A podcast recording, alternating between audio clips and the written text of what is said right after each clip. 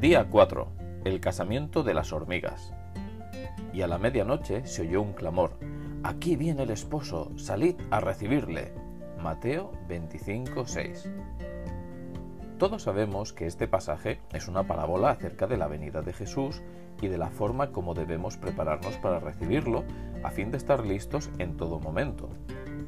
En la Biblia se ha comparado la segunda venida de Cristo con una boda, en la que el esposo Cristo llega y recibe a la esposa, la iglesia.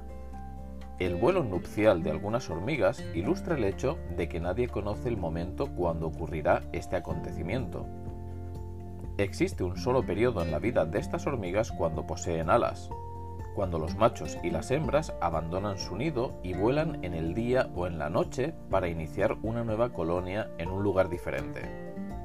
Lo interesante de este vuelo es que los machos y las hembras están preparados mucho antes del momento de iniciar el vuelo y esperan ansiosamente la llegada de ese día. Pero las hormigas obreras no los dejan salir hasta que llega el momento oportuno.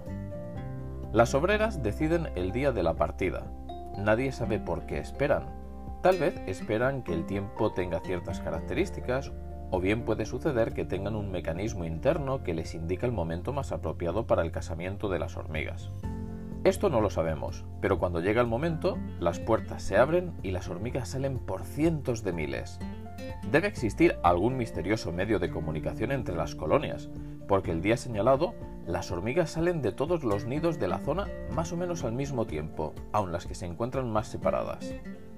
Se nos habla en el libro de Apocalipsis de cuatro ángeles que retienen los cuatro vientos de la tierra hasta que el pueblo de Dios, su iglesia o la esposa, esté preparado. Tal como ocurre con las hormigas obreras, los ángeles están esperando una señal definida para abrir las puertas para que comience la acción, pero el vuelo no se podrá realizar hasta que todo esté preparado. ¿Estamos listos para ese día?